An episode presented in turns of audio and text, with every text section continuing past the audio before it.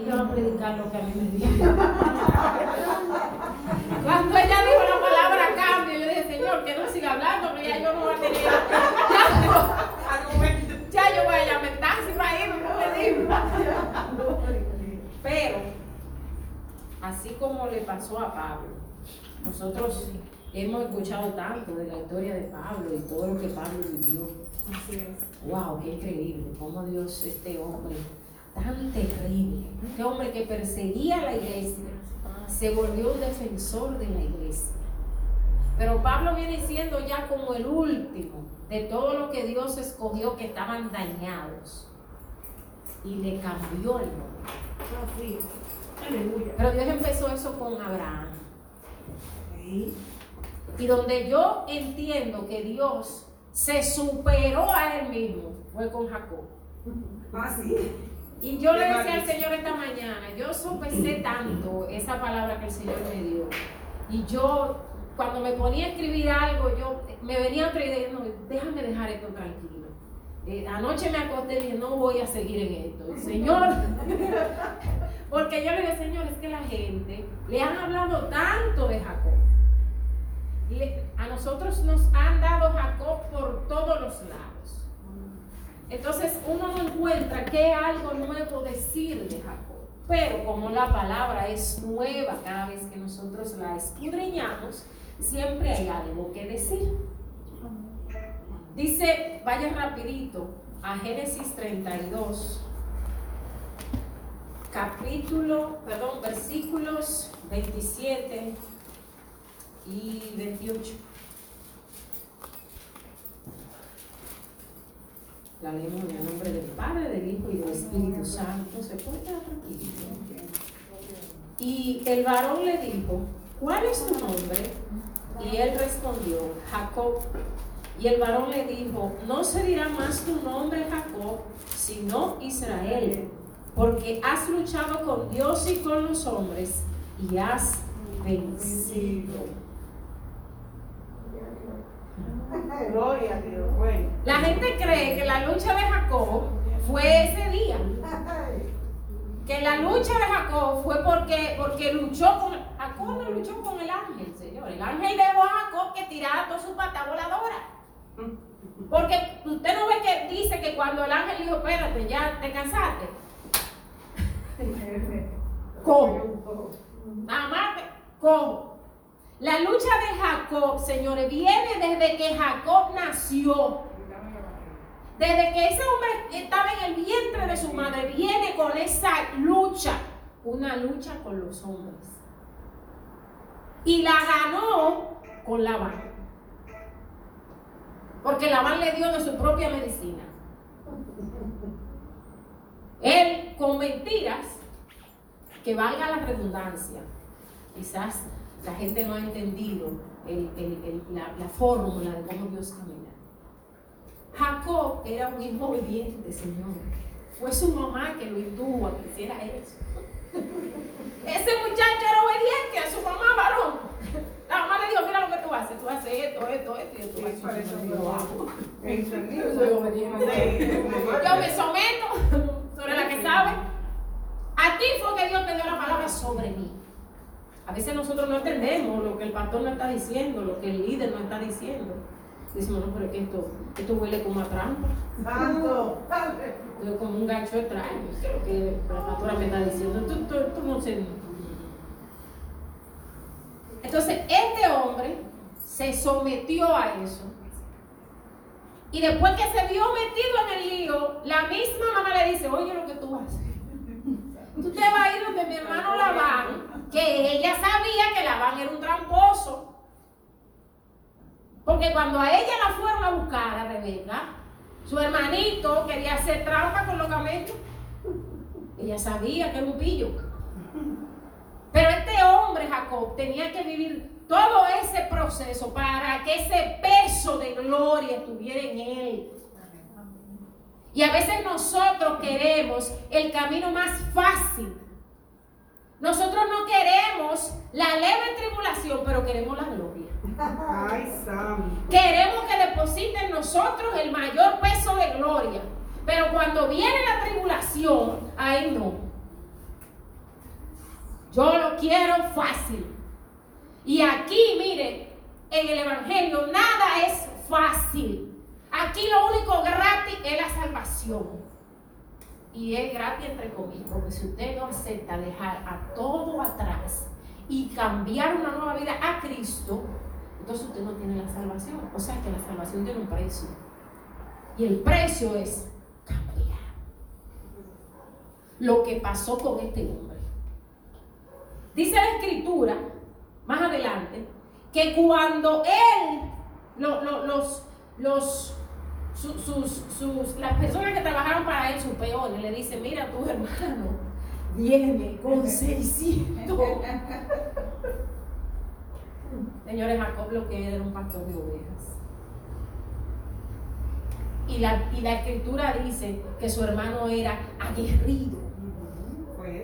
El tipo se crió en el campo matando animales, Jacob, con la ovelita, en la falda de la mamá y haciendo lo que la mamá quería que hiciera. Y este hombre dice, ¿y ahora qué yo voy a hacer? Porque yo sé que este hombre, si viene a matar, lo va a matar a todos. Pero Jacob, Jacob, mire, se lo voy a decir el lenguaje actual. Jacob es un tigre. Ese tigueraje cristiano, ese tigueraje, esa sabiduría que viene de Dios, estaba depositada en la cabeza de Jacob. Y Jacob, cuando, cuando la mamá lo manda donde la van, Jacob en el camino le dice a Dios, mira, si tú me permite volver a mi familia con bien y tú cumples todo lo que tú has dicho sobre mí, que tú me vas a prosperar, que me vas a bendecir, que donde yo vaya yo voy a hacer bendición, entonces yo te voy a servir. Él hizo como hacemos muchos de nosotros. Si tú me bendices, yo te voy a bendecir. Señor, yo te voy a dar ala para que tú me des pechuga. Esto está bueno. Entonces, con Dios no es así. Dios se la dejó pasar a Jacob porque era un ignorante. Él no se imaginaba, porque él pensaba que todo lo que se había declarado de él iba a venir de la noche a la mañana. Porque ya estaba declarado. A veces nosotros nos profetizan algo, nosotros creemos que cuando demos la vuelta, donde lo Porque esto, esto, no, esto no es una varita mágica. Esto no es por arte de magia. Para recibir de parte de Dios, nosotros tenemos que manifestar un cambio como hizo con Jacob. A Jacob no le cambiaron el nombre, a Jacob le cambiaron la identidad. Porque Jacob era un joseador que le gustaba la cosa fácil. Independientemente de que su mamá le dijera eso, si él no le hubiera gustado la cosa fácil, él le hubiese dicho, espérate, mami, aguántate. Ya Dios no dijo que me lo va a dar. No, vamos a esperar el tiempo de Dios que Dios me lo dé. Porque ya Dios te lo prometió cuando yo estaba en tu vientre. No nos vamos a desesperar. No, vamos. No. Ah, no, este es más fácil. Déjame a este. Y venir. Y, tomarlo fácil. Lo más lejos que Jacob tenía era que tenía que venir sobre él una leve tribulación que le duró unos añitos. Porque a veces nosotros queremos que leve son dos días. Leve puede ser hasta 20 años. Porque como para Dios un día es como mil años, mil años son como mil. Entonces, este hombre, cuando ya tiene el problema, viene de allá para acá, que quiere, que tiene que salir de donde la van porque se venció su tiempo allí, la oración le cambia cuando se ve en medio de la dificultad. La oración de Jacob cambió. ¿Y qué le dice Jacob al Señor? Aleluya. Jacob le dice, Dios de mi padre Abraham y Dios de mi padre Isaac, Jehová, que me dijiste, vuélvete a tu tierra y a tu parentela y yo te haré bien. Oigan cómo él reconoció que él era inmerecedor de lo que había recibido. escuche cómo él dice, menor soy yo que todas las misericordias y que toda la verdad que tú has usado para con tu siervo. Pues con mi callar, pues con mi callado, pues con mi callado pasé este Jordán y ahora estoy sobre dos campamentos. Líbrame ahora de la mano de mi hermano, de la mano de Saúl, porque le temo, no venga acaso y me hiera la madre con los hijos. Y tú has dicho, yo te haré bien y tu descendencia será como la arena del mar, que no se puede contar por la multitud. El primer cambio que Jacob demostró ahí fue el cambio de la ofrenda y el diezmo. ¿Sabe lo que hizo?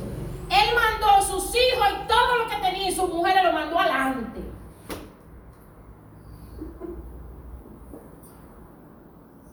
Le creyó algo. Él dijo, tú dijiste que mi descendencia va a ser grande. Si tú dijiste que mi descendencia va a ser grande, yo te la, yo te la voy a, yo se la voy a entregar a Esaú. Porque ahí, Dios, tú me vas a demostrar si esto es verdad o esto es mentira. Y agarró y cruzó sus mujeres con todos sus hijos y todo su rebaño y se quedó solo. No se sienta mal cuando usted tiene que quedarse solo. Hay cosas que usted necesita cambiar en la soledad. Eso es así. Amén. Porque si está alrededor de alguien, lo que sale de usted lo puede dañar. Eso es así. Yo siempre le decía al Señor, Señor, pero ¿por qué yo tengo que quedarme sola? ¿Por qué en, en- en mis tribulaciones yo eh, tengo que siempre pasarlo sola? Y no es que yo me sienta traicionada, no es que yo me sienta dejada. Yo por años he entendido que Dios permite que la gente se olvide de ti. Y que no debo ensañarme cuando alguien me hace daño. Cuando alguien entiende o entiendo yo que me hace un mal. Como la pastora decía ahí, ¿usted sabe lo que dicen los judíos? Ellos dicen que Dios dice, Jesús dijo, no pague mal por mal, porque usted no sabe la intención del corazón de esa persona. Hay gente que de alguna manera te hizo un daño que no lo premeditó. Que fue con la. Que yo tengo esa Biblia ahí y sin querer, usted tiene esa Biblia ahí, sin querer yo cruzo y la tumbo. Y usted se puede ensañar creyendo que yo a propósito le tumbé la Biblia. Pero en mi corazón yo estoy lejos de eso. Yo me paro, la levanto y excuse mi hermana. Pero ya, si usted tiene un- un- el, el corazón con problemas y esa Biblia usted la tiene de lujo ahí, no se la mete en la cabeza, no la estudia, no la escudriña. ¿Usted sabe lo que usted va a hacer? Yo estoy loquita que ella ponga la Biblia de ella mal puesta. Ay, aleluya. Estoy esperando. Y uno se la pasa esperando cómo es que se va a cobrar lo que el otro te hizo. Entonces, por eso es que el que se venga le va mal. Porque nosotros no sabemos lo que hay en el corazón de la persona. Nosotros no sabemos con la intención real que lo hizo. Y si lo hizo con la intención de dañarlo, le va a ver la cara a Dios. Yo siempre he dicho, la justicia de Dios es más bonita y más limpia y no deja secuelas. Cuando yo, eh, eh, cuando yo ejerzo venganza sobre una persona, eso me daña más a mí que a la persona que yo le hago el, que yo entiendo que le hago el daño. Amén. Y para los fines de pulibanca, como dicen la gente que apuesta, yo quiero que usted sepa que todo el que le supuestamente le hizo un daño a usted, lo que le hizo es un bien. Porque yo me pongo a pensar en todo lo que a mí supuestamente tanto daño que me han hecho y lo que y el peso de gloria que esa tribulación ha dejado sobre mí. Entonces, yo me pongo a calcular, ya cuál fue el daño. No me hiciste ningún daño, me hiciste mejor. Si me engañaste, me, me hiciste más sabio, me hiciste más entendido. Si me traicionaste, me estás enseñando cómo cuidarme. Entonces, ¿cuál fue el daño? Tú me hiciste bien. Tú obraste a favor del plan y del propósito que Dios tiene para mí. Pero sobre todo esto, tú fuiste un instrumento de Dios para procesarme, cambiarme y depositar en mí un mayor y más excelente peso de. Entonces, Jacob fue un hombre que tuvo que experimentar y demostrar cambios. Cuando este hombre le dice al ángel, si tú no me bendices, no te vas. Nosotros no hemos pasado la vida entera cantando ese corito en la iglesia. Si no me bendices, no te vas. Y si no me bendices, no te vas. Pero cuando usted lo canta, usted sabe lo que usted piensa, en lo que usted humanamente necesita a lo que usted le llama bendición. Si tú, cuando usted dice si no me bendice no te va y tú pie y tú andas atrás de ese carro, tú dices, si no me ese carro, tú, Señor, no te vayas. Ay, predica. Señor, si tú no me des empleo, tú no te vas de aquí. Señor, si tú no me des el matrimonio, si tú no me casas, tú no te vas de aquí. Eso, es lo que nosotros todos los- toda la vida le hemos llamado bendición a las cosas materiales, a lo que se puede palpar, a lo que se puede ver. Eso es así. Pero Jacob ya era rico. ¿Qué le estaba pidiendo a Jacob al ángel? Si tú no me bendices, no te vas. Ya Jacob, señores, miren, ya Jacob, desde que Jacob hace esta oración, él sabe que el Dios de su padre lo va a librar de Saúl, porque sobre él pesa una promesa. Y ya él fue. Y Dios lo libró de Labán y lo enriqueció con Labán. Labán le quiso hacer trampa con el show de las ovejas pintadas y las ovejas rayadas. Y le dijo, está bien, vamos a entrar en el trato. Pero cuando llegó el momento, Labán le dijo a los hijos, vayan a buscar todas las ovejas que están pintadas. y Jacob, como vuelvo y le digo, era un tipo que tenía una astucia de parte de Dios. Eh, eh, rayó un palito. Y cuando las ovejas iban a fluir, él le ponía el palito y ella miraba el, palito. Y por eso engendraron ovejas rayadas. Por eso usted y yo tenemos que tener cuidado con lo que estamos viendo. Porque la Biblia dice que los ojos son la lámpara del cuerpo. Lo que nosotros vemos con nuestros ojos ahora mismo, que nos están vendiendo, todo a nosotros nos lo están vendiendo por los ojos. Estamos trancados y mirando en el Instagram y en todos los lados lo que están vendiendo, lo que están escribiendo. Nos llega, mire, yo se lo digo, nos llega de momento una palabra de parte de Dios y ya nosotros nos vamos a la Biblia, a escudriñar la Biblia, ¿dónde que dice eso? Nosotros escribimos en Google. Tengo sed de ti. Te van a salir todos los versículos de la Biblia donde dice tengo sed de ti. Y tú te vas a ir específicamente al que tú pensaste. Pero Dios lo que quiere es que donde quiera que diga tengo sed de ti, tú lo escudriñes. Pero como nos están cambiando la mentalidad, nos están, lo que nos están mostrando es para dañarnos. No es como en el caso de, de, de Jacob, que era para su beneficio. Lo que nosotros estamos viendo, mire señores, en un 80%.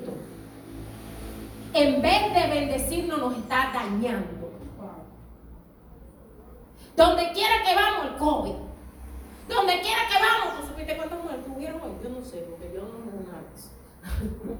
¿Y cuánto contagiado? ¿Y cuánto contagió? No, no, baja de mil. Cada vez que yo llamo a mi mamá me dice, muchacha, no salga para ningún lado. Mi amor, no ha bajado de mil. Eso tiene que a mí no me importa. Si yo estoy en ese listado que están ahí en el cielo pasando esa lista, aunque me tranque en mi casa por el aire de la ventana, una ventanita, va a entrar COVID y me voy a morir. No es que voy a ser imprudente. La verdad, yo tengo que ser prudente. Pero yo no voy a usar mi vida con lo que me está diciendo la prensa. Porque si los ojos son la lámpara del cuerpo, lo que yo veo con mis ojos es lo que alumbra mi cuerpo. Y mi cuerpo yo no voy a permitir que sea alimentado con el miedo. Porque entonces viene y nos acontece lo que le aconteció a Job. El mal que yo tenía me ha acontecido. El miedo fue el pecado de Job. La gente dice, Job no cometió pecado. Job tenía miedo de perderlo. ¿Qué tenía? Y lo perdió. Y el enemigo estaba ahí. Yo tengo que ver cuál es el problema tuyo. Porque santo solamente Dios. Hasta que lo descubrió. Ese era el miedo de Job. Perderlo todo. que mantuvo su integridad, la mantuvo, pero lo perdió todo. A nosotros no ha pasado así. Hemos mantenido la integridad, pero a veces no nos queda ninguno. Se ha ido todo. Se ha ido todo. ¿Por qué? Porque a veces nosotros vivimos mostrando de más. Hay que tener cuidado, uno no puede mostrarle a todo el mundo sus tesoros. Eso. Hay un rey ahí en la Biblia que se puso de agitado, está mostrando todo lo que tenía y cuando viene de un día para otro no tenía nada. Dios tuvo casi que matarlo. Entonces nosotros tenemos que tener cuidado. Jacob usó eso para su propio beneficio. Y cuando estuvo allí donde Labán, que él tuvo esa astucia, eso que vino de parte de Dios, mira Labán, lo que tú vas a hacer, ¿usted cree que, eso, fue de la, eso fue de la nada, que le vino esa idea a Jacob? No, son en oraciones. Jacob era un hombre de oración. Cuando usted lea las oraciones que Jacob hizo, no eran oraciones guachi guachi. Eso eran oraciones que venían, oiga cómo, tú eres el Dios de mis padres.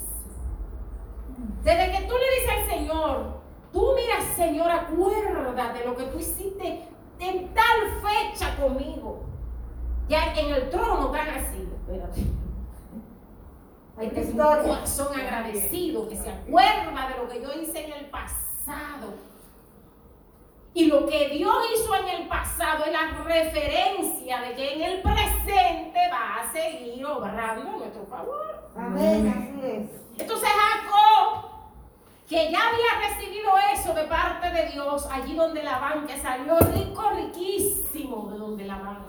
Y dejó a Labán rico también. Porque Jacob se volvió un hombre justo a través de las dificultades que él vivió, porque él no era justo pero aprendió justicia. Aprendió a ser justo, porque él, no, él pudo haber dejado a Labán sin nada. Pero lo dejó con lo que a él le correspondía y se llevó lo que a él le correspondía. Entonces ya Jacob era un hombre rico, prosperado. Para los judíos, más que el dinero, la familia es lo que tiene el valor verdadero. Esa gente con su descendencia son Yané como si eso fuera oro puro y macizo. Entonces, ya Jacob, como hombre, estaba realizado, usted sabe. Tenía riquezas, tenía mujeres, porque en, esa, en, en esas culturas, en ese tiempo, sí se podía tener varias mujeres. Ya no. Por si acaso, aclaramos. hay, hay una parte en Arabia que sí, los Emiratos Árabes, esa gente tiene varias mujeres, pero ella, ese tipo de mujeres no son latinas. Olvídense de eso, esas mujeres son frías, no, no, están en eso como nosotros que nos apasionamos. Eso es una norma de vida y ellos lo viven de lo más bien. Nosotros no podemos darnos el lujo, pero ellas sí, yo las admiro. Pero entonces Jacob ya era un hombre realizado. Jacob era un hombre de éxito. Cuando usted regresa, usted se va, usted es exiliado, usted decidió irse a otro país y usted va a regresar a su nación. Y usted viene, mire, con hijo, con mujer, con dinero, pastora, a su país, a regresar. Usted viene a vivir rey con profesión. Jacob de profesión ganadero. Pastor, pero un ganadero, porque ese hombre tenía vaca y res y de todo tipo de cosas. En cantidad industriales. Y tenía la fórmula de hacer que las ovejas nacieran como él quisiera. Oiga eso. Antes de que se descubrieran ahora toda esa cosa avanzada de la clonación y la que se llama José en su granja, eso era como eso era normal para Jacob. Ahora que nosotros abrimos los ojos y que no, que la oveja Dolly, que, que yo, qué cosa. no, mentira, eso ya, Jacob ya había hecho todo su experimento en su granja. Porque el tipo tenía la sabiduría del cielo. No hay nada nuevo debajo de la tierra, señores. Todo lo que nosotros vemos ha sido descubierto, no inventado. Porque ya todo Dios lo hizo. Cuando el que fabricó esa silla, ¿usted sabe lo primero que le pasó? Esa imagen por la cabeza de esa silla. ¿Quién le dio la imagen? Entonces, para mí, a mí que nadie me venga a decir que fulano inventó, no, fulano no inventó nada. A fulano le bajaron, ese le bajaron, así le mandaron esa imagen de allá arriba y él lo creó, lo plasmó. ¿De dónde viene el material? ¿Quién lo hizo? ¿Quién dio la materia prima para ese material? ¿Usted? ¿Yo? No. Entonces, Jacob ya era un tipo próspero. Jacob no tuvo esa lucha con ese ángel de que, no, eh, yo estoy aquí peleando para que tú eh, doblegue a Esaú. Yo no veo que dice eso. En ningún momento ahí dice por qué fue el pleito. Jacob está peleando con el ángel.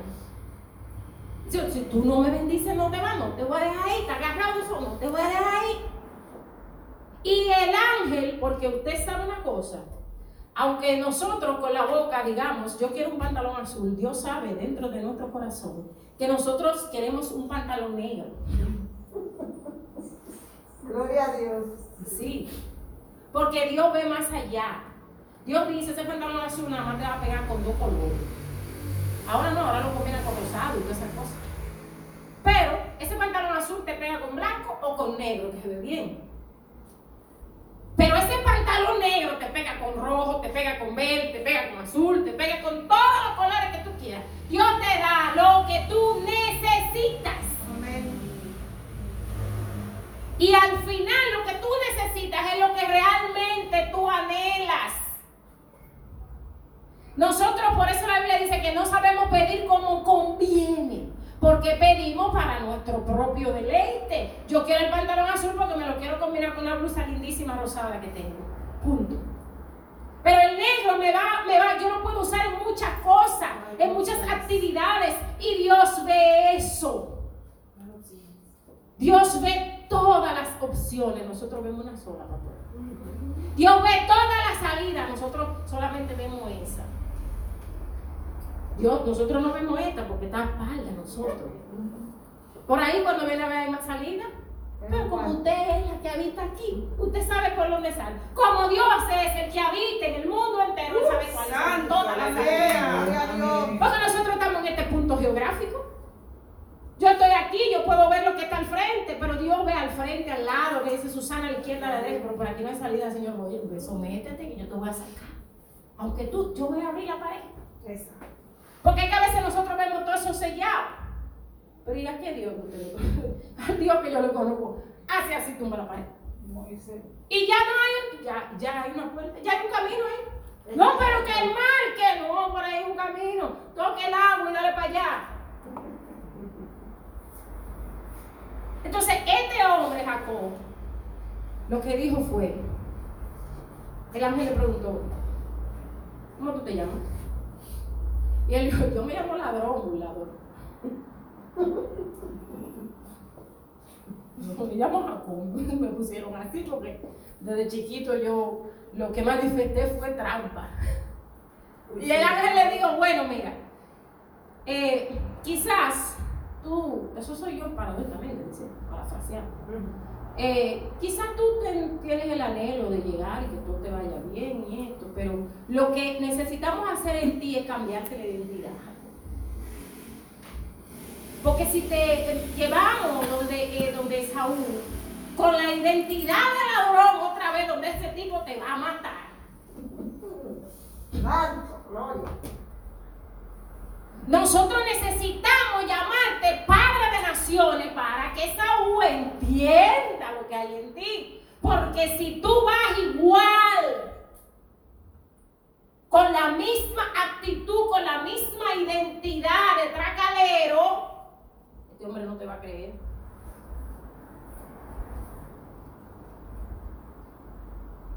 Nosotros, la mayoría de las ocasiones, vamos delante de Dios pidiendo que cambie a otro, que cambie la circunstancia, que se lleve el COVID, que cambie el gobierno. Sí, porque es así.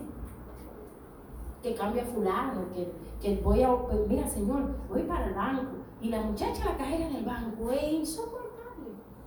Trata con ella.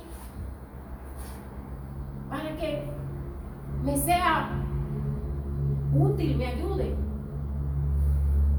Pero nosotros no cambiamos nuestra identidad. Si usted sabe que la muchachona del banco es difícil, honrela. La Biblia dice que la honra del hombre le abre puertas. Eso es así. Aquí nosotros le llamamos soborno.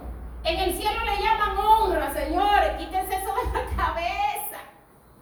Quítense eso de la cabeza. Nosotros, los, los, mire, la honra abre demasiadas puertas. Hay lugares donde usted va que lo atienden bien es por la manera en la que usted honra a las personas que están ahí. Yo se lo digo por experiencia propia. Mi mamá tiene 66 años, pastora. Y yo no puedo darme el lujo de ir con ella a un supermercado a durar 4 o 5 horas. Porque tengo un compromiso de este lado, mi mamá vive en la zona oriental. Yo le digo a ella, cuando vamos para el supermercado, tú me avisas con tiempo para yo fabricar los 100 pesos del muchacho que nos caiga el carrito. Que nos ayuda con la funda.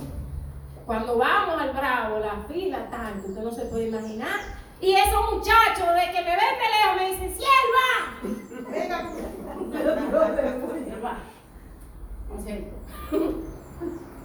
A mí me importa si usted le dice trampa, yo le llamo honra. Porque hay 300 gente en la fila que tienen dinero y no son capaces de decirle a esos muchachitos que están cargando funda, tome esos 50 para ese pasaje. Me dan 10 pesos y 5. así. Eso es así. Entonces la honra del hombre le abre puertas.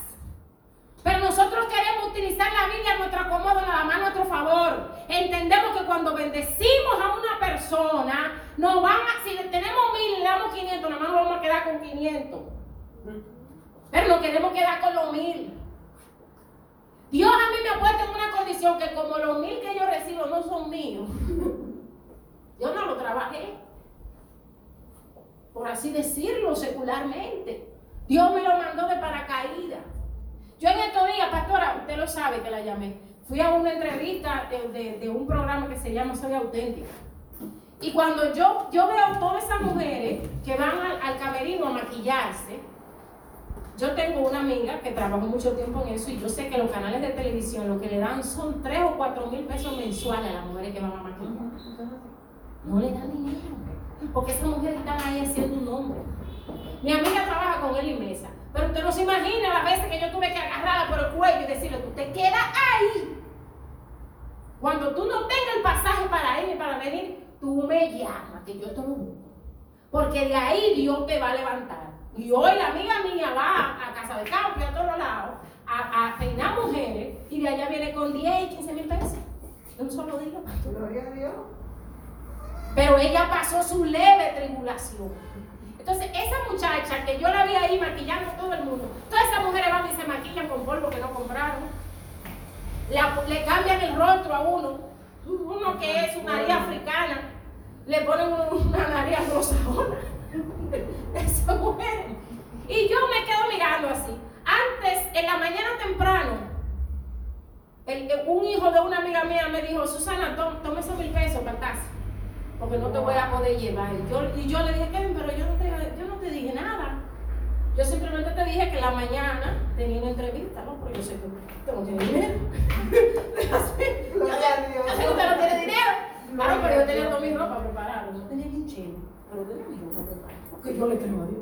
Yo sé que, que aunque se vea lleno de agua, hermano, Dios va a decir, yo tiro mi vara, a mí no me importa, mi trabajo no es abrir mar, mi trabajo es tirar la, tirar la vara. Yo tiré la vara, yo tengo una entrevista mañana en un programa de televisión, tiré mi vara y me fui. Pero Dios, resuelve tú.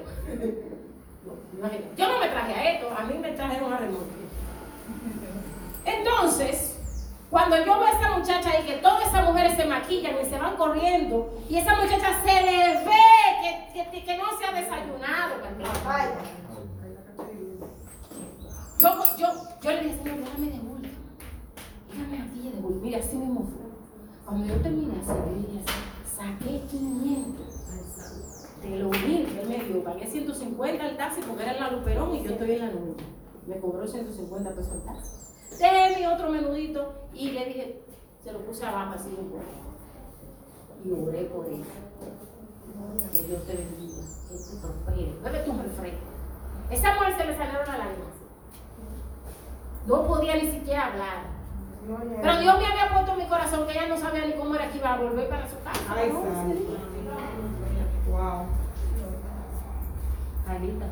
Pero cuando yo vine a llegar en el camino, que yo me voy en mi taxi, me escribe una amiga mía y me dice, Mana, revisa tu cuenta que te puse dos mil pesos. Aleluya. Te quedaron 1500. yo pastora, que cuando yo vuelva a ese programa de televisión, esa mujer me va a poner como una estrella. esa, mujer, esa mujer me va a decir, mira, no te pongas esto, vamos a arreglar. Me va, va a dedicar un tiempo precioso a mí. Señores, quítense el disparate de la mente. Ese espíritu de tacañería que nos ha metido a nosotros. Bendigan que bendiciendo como somos bendecidos, no de otra forma. Amén. Entonces, Jacob mandó todo esto adelante. Voy a mandar a la mujer y voy a mandar a los hijos. Y voy a dar esta ofrenda. Ya yo no soy el Jacob que decía que si a mí me bendecían, yo iba a obedecer. Ya yo voy a obedecer con y sin bendición. Lo voy a entregar todo. Mis hijos, mi mujer, todo lo que he ganado. Cuando Esaú vio esto, ya, voy. Ya, cambió. Él vio el cambio porque él dijo, porque yo pienso que Esaú dijo, pero ¿por qué no vino adelante para que nos matemos? Y yo, mira lo que hace. O sea, ya Esaú entendió que para Jacob ya no era importante el dinero, ya no era importante las, las posesiones porque la entregó delante. Y él le dijo, mi hermano, ven, que ya yo, ya eso pasó, ya yo entendí. Ya yo sé cuál es mi lugar y sé cuál es el tuyo y aquí vamos a vivir de lo más chévere. Pero Jacob, para tener todo esto y convertirse en el Israel que nosotros hoy decimos que somos, tuvo que pasar su leve tribulación. Tuvo que pasar sus dificultades. Nosotros no queremos pasar la dificultad y tenemos que pasarla. A mí me da vergüenza escuchar a la iglesia de Dios temblar porque el mundo se va a acabar. Escuchar a la iglesia de Dios, vamos a orar, porque el, el, el, el Biden ganó. ¿Y ¿Qué me importa a mí que gane quien gane? El propósito no cumplirse. ¿Yo qué tengo que ver? Lo que Dios escribió a través de Daniel y a través de Juan en las revelaciones en la isla de Patmos se va a cumplir. Puede ganar quien gane. Ahora, la iglesia, nosotros tenemos que prepararnos para saber que ese gobierno se va a instaurar y que van a venir con el cuento de la paz. Pero ¿por qué no van a venir con el cuento de que ahora nos vamos a unir para que haya paz? Porque indefectiblemente va a haber una guerra. A usted no le pueden ofertar paz si usted está en paz. ¿Qué tú me estás diciendo? Yo tengo eso. Entonces, tenemos que prepararnos. Viene persecución para la iglesia y para los que no son de la iglesia. La persecución es para todo el mundo. Viene guerra, viene confrontamiento. Mire ahora mismo, Israel ya estaba eh, en la fórmula, todos estaban eh, ligándose con los Emiratos Árabes, con, con- con todo lo que tiene que ver con Esaú, con Moab, que son todas esas naciones que nosotros vemos ahora, que le hacen la guerra a Israel. Y de momento Biden dijo, eh, se tumbó. Entonces, todo eso se va a manifestar. ¿Para qué? Para que venga el Hijo del Hombre. Todo lo que nosotros estamos viviendo se tiene que manifestar para que venga el Hijo del Hombre a la vida de nosotros. Tenemos que dejar ese espíritu de, queja, de quejadera.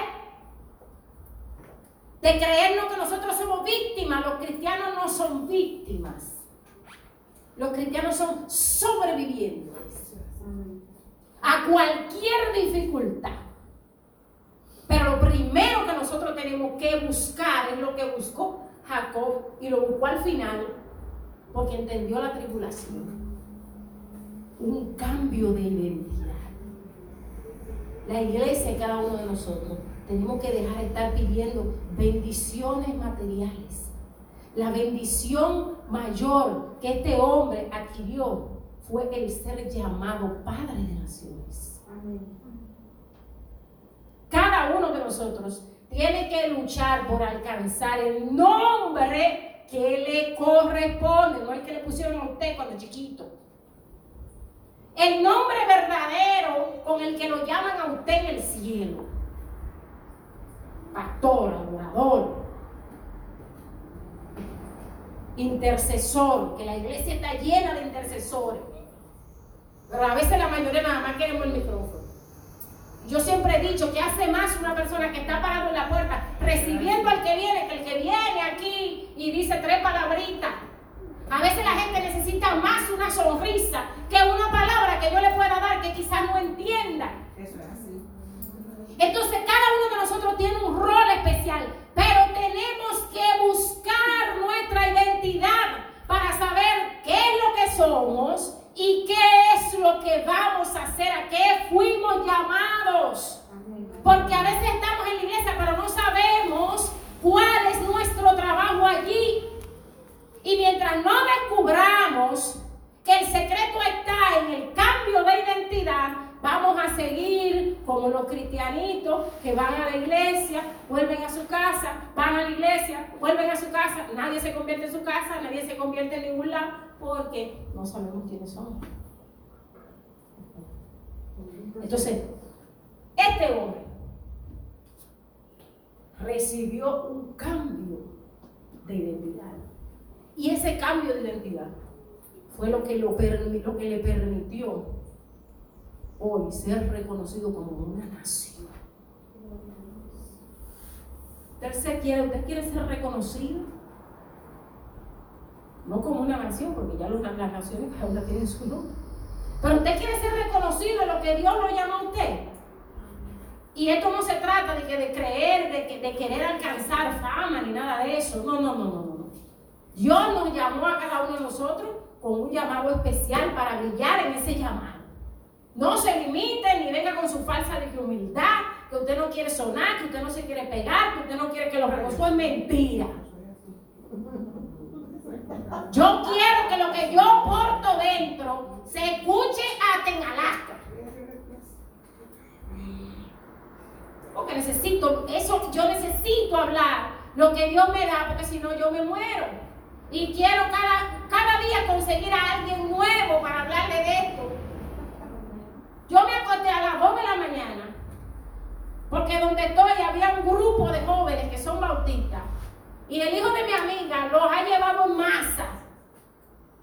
Y ellos empiezan a preguntarme a mí sobre cosas. Tienen una lucha con la masturbación. Porque la mayoría de los jóvenes no se atreven a hablar de eso con sus pastores, con sus líderes, porque lo enjuician. Entonces, cuando tú encuentras a alguien que te dice, mira, eso es algo natural. El cuerpo necesita desahogarse. Ahora, vamos a trabajarlo. Dime a la hora que tú tienes esos ataques. Dime lo que tú te estás viendo. Vamos a empezar por ahí. Cuando te venga ese ataque, llámame. Que vamos a orar. Que vamos a orar. Eso es lo que necesita la iglesia. No que nos estén ni que juzgando por los errores que estamos cometiendo. No. Necesitamos una persona que diga, yo te ayudo. Como dijo Jesús, yo te ayudo. Tranquilo. No pasa nada. Estamos aquí para aprender como Jacob, que cometió todos sus errores, pero entendió que necesitaba un cambio de identidad. Que Dios les bendiga que Dios les guarde a todos. Amén. En esta casa tenemos libertad. Si no le digo que la ministra a alguien, si es su libertad, usted puede ministrar. Amén. No, yo Aquí estamos en libertad. Aquí, aquí Dios es Dios. Somos nosotros de Dios. En este altar se para lo que Dios le da permiso de pararse. Gloria a Dios. Amén. O sea que si usted se paró aquí fue porque Dios así mandó.